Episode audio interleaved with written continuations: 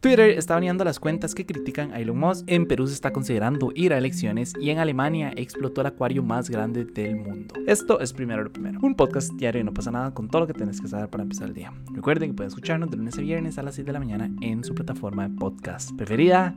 Y bueno, hoy en realidad es un episodio más que nada como de actualizar ciertos temas, especialmente Twitter, ¿verdad? Y lo que pasó en Perú. Entonces, démosle. Lo primero es que la Corte Suprema de Perú determinó que el expresidente Pedro Castillo va a pasar en prisión 18 meses luego de que el jurado declarara que existe un peligro de fuga porque como todos saben, él intentó, o bueno, no sé si saben, pero les voy a contar, intentó aislarse en la Embajada de México en Lima luego de dar el frustrado autogolpe el 7 de diciembre. Básicamente lo que hizo fue ir a pedir asilo a la Embajada de México y, pues por eso es que están diciendo que existe el peligro de fuga. Eso quiere decir que va a pasar arrestado hasta junio del 2024, creo que es hasta el 6 de junio del 2024. Eh, Castillo va a ser investigado como presunto coautor de los delitos de rebelión y conspiración, así como presunto autor de los delitos de abuso uso de autoridad y grave perturbación de la tranquilidad pública. Algo súper curioso que estaba leyendo es que ni Castillo ni ninguno de sus abogados se presentaron al inicio de la audiencia de revisión del pedido de prisión preventiva, lo cual me pareció muy raro, ¿verdad? Como que ellos estaban pidiendo que no le impusieran, ¿verdad?, la prisión preventiva por tantos meses y ni siquiera llegaron a defender eh, todo el asunto, entonces me pareció muy raro. Por otro lado, los representantes de los organismos electorales y el ministro de Justicia eh, justificaron ante el Congreso la necesidad de cumplir el cronograma de 12 meses para convocar a un adelantado, eh, perdón, a un adelanto de elecciones generales. Según explicaron, si las elecciones se realizan en diciembre de 2023, o sea, exactamente dentro de un año, no se van a poder hacer las reformas electorales que el país necesita. Entonces, básicamente lo que están diciendo es como no presionen para que se hagan las elecciones tan rápido, sino como démosle un poco más de tiempo para poder hacer como todos los cambios que sean necesarios para poder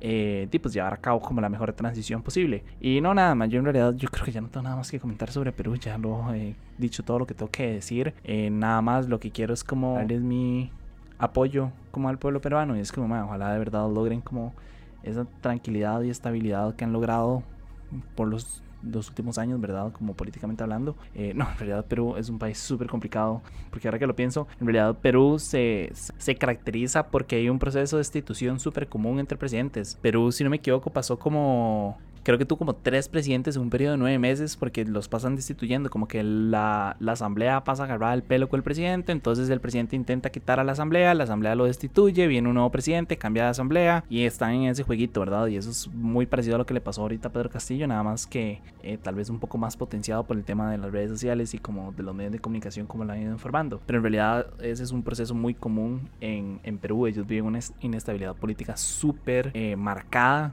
y no es algo nuevo, en realidad es algo que vienen arrastrando de muchísimos años. Entonces, eh, nada, o sea, yo no me puedo imaginar lo que debe ser vivir en un país con una inestabilidad tan política como tan grande, ¿verdad? Y tan marcada y saber que un día tengo un presidente y el día siguiente ya no y viene otro nuevo y puede que en tres meses sea otra persona nueva, ¿verdad? Entonces, eh, y obviamente eso no le permite al país desarrollarse, no le permite como salir adelante de muchas situaciones y no le permite en general como crecer. Entonces, eh, o sea, yo lo único que puedo decir de todo eso es como que de verdad espero que Perú encuentre como ese punto medio y ya logren como cierta estabilidad. Pero bueno, otro tema que quería actualizar es que una vez más Twitter está bajo la lupa pública, esta vez porque suspendió las cuentas de más de media docena de periodistas que han estado reportando sobre la compañía y sobre Elon Musk. De hecho, una de ellas es súper conocida, no sé si la han escuchado o no, es, se llama Elon Jet, si no me equivoco, y es como esta cuenta que rastrea los vuelos del, del, avión privado de Elon Musk. Entonces el man obviamente no le gustó eso y pues la mandó a suspenderse. Em, también hay reporteros de CNN, del New York Times, del Washington Post, incluso hay muchos periodistas que son eh, independientes. Obviamente, como se podrán esperar,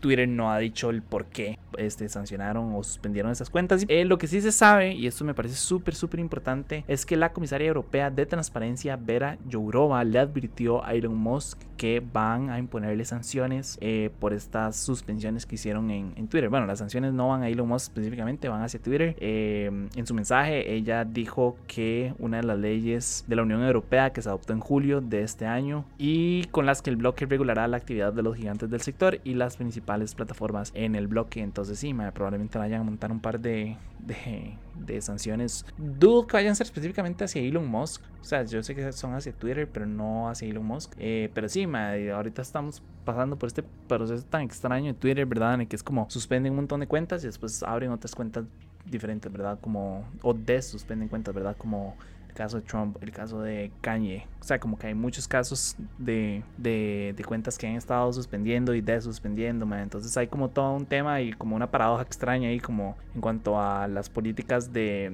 de Twitter sobre, sobre la desinformación y así. Lo que dijeron ahora que me acuerdo sobre las, sobre las cuentas, o sea, en realidad no dijeron por qué las iban a suspender. Cuando una cuenta transgreda los mandatos, las leyes o como quieran llamarle de Twitter y que ponga en riesgo a las otras personas, que por eso es que las van a a suspender. Y se supone, dicen las malas lenguas, o sea, Elon Musk, que gracias a esta cuenta, Elon Jet, ¿verdad? Que, que seguía el jet de Elon Musk, eh, como que alguien una vez empezó a rastrear y empezó a perseguir al hijo de a uno de sus hijos. Entonces, probablemente fue por eso. Y porque obviamente un multimillonario no quiere saber cuándo, o sea, no quiere como que haya alguien ahí jodiéndole vida tarde y noche, diciéndole como rastreándolo, ¿verdad? Entonces, sí, no sé, es un mal momento para estar en Twitter. Yo, por dicha, como ya les he dicho antes, Twitter no me interesa y eso no es una aplicación que use. Entonces, nada, como que yo esos cambios los veo desde lejos, lo veo como un tercero y nada más es como interesante, ¿verdad? Ver como una aplicación súper famosa eh, de nada más ha ido como decayendo. Pero bueno, ya para ir cerrando, quería contarles, en realidad no es como una super noticia, pero me pareció interesante, curioso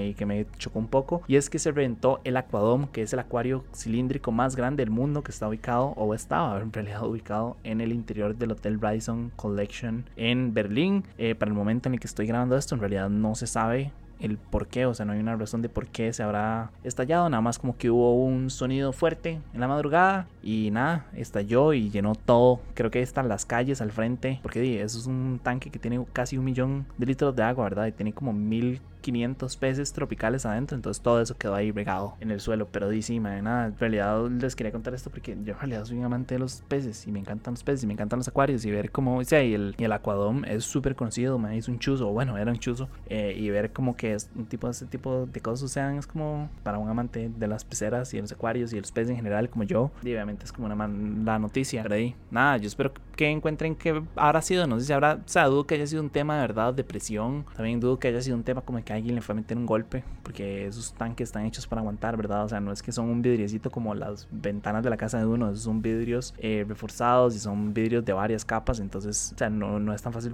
como rentarlo, entonces, dirá, nada, espero como que salga eventualmente una investigación que determine por qué. Pero bueno, eso fue todo por hoy, su apoyo, si posible, primero lo primero, recuerden que pueden apoyarnos en patreon.com slash no pasa nada oficial y para seguir informándose recuerden suscribirse a nuestro newsletter diario que pueden encontrar en nuestras redes, como siempre, todos los links van a estar en la descripción y para los que nos están escuchando por Spotify, quería preguntarles, ¿ustedes creen que sería mejor hacer elecciones nuevas en Perú? ¿Sí o no? Yo creo que si se necesita cierto periodo, ¿verdad? Como para que un gobierno se establezca, e intente como hacer reformas positivas. O sea, creo que la idea tampoco es como tener un presidente cada seis meses. Pero bueno, no sé. Quiero saber qué opinan ustedes. Eh, feliz lunes, más espero que hayan logrado descansar este fin de semana. Espero que haya sido un fin de semana tuanis. Ya casi estamos en Navidad, estamos sobre Navidad, entonces eh, nada, recuerden que ya esta es nuestra última semana de contenido.